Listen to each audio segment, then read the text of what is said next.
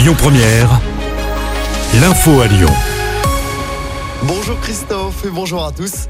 Les suites du suraccident sur la 43, il s'était produit dans la nuit de mardi à mercredi à hauteur de Saint-Priest.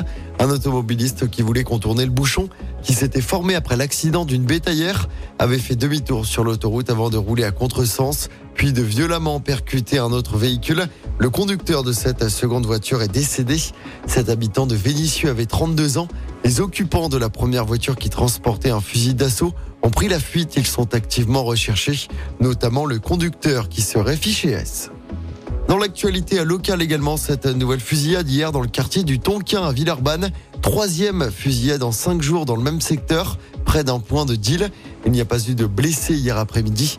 Par ailleurs, trois personnes ont été interpellées et placées en garde à vue pour trafic de stupéfiants et recel de vol.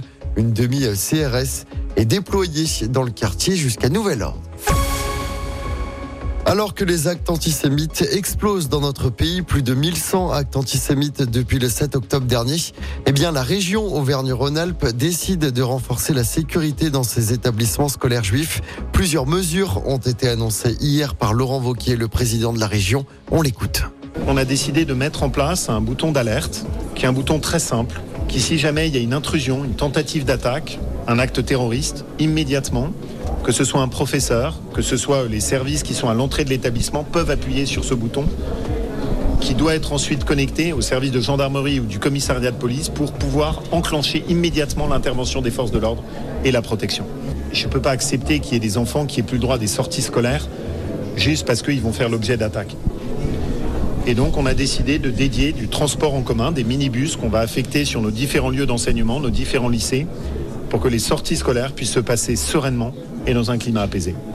Et dans le Rhône, 46 actes antisémites ont été recensés depuis l'attaque du Hamas en Israël. À Lyon, un rassemblement contre l'antisémitisme est organisé ce dimanche.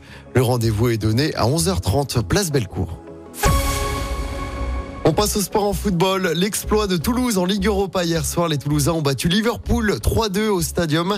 Le TFC fait un grand pas vers la qualification. Toujours en foot, coup d'envoi de la 12e journée de Ligue 1 ce soir. Le leader niçois se déplace à Montpellier à 21h.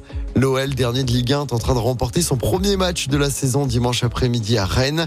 Et puis en basket, en Euroleague, l'Asvel se déplace sur le parquet de Monaco ce soir. Coup d'envoi à 21h. Écoutez votre radio Lyon Première en direct sur l'application Lyon Première, lyonpremière.fr et bien sûr à Lyon sur 90.2 FM et en DAB+. Lyon Première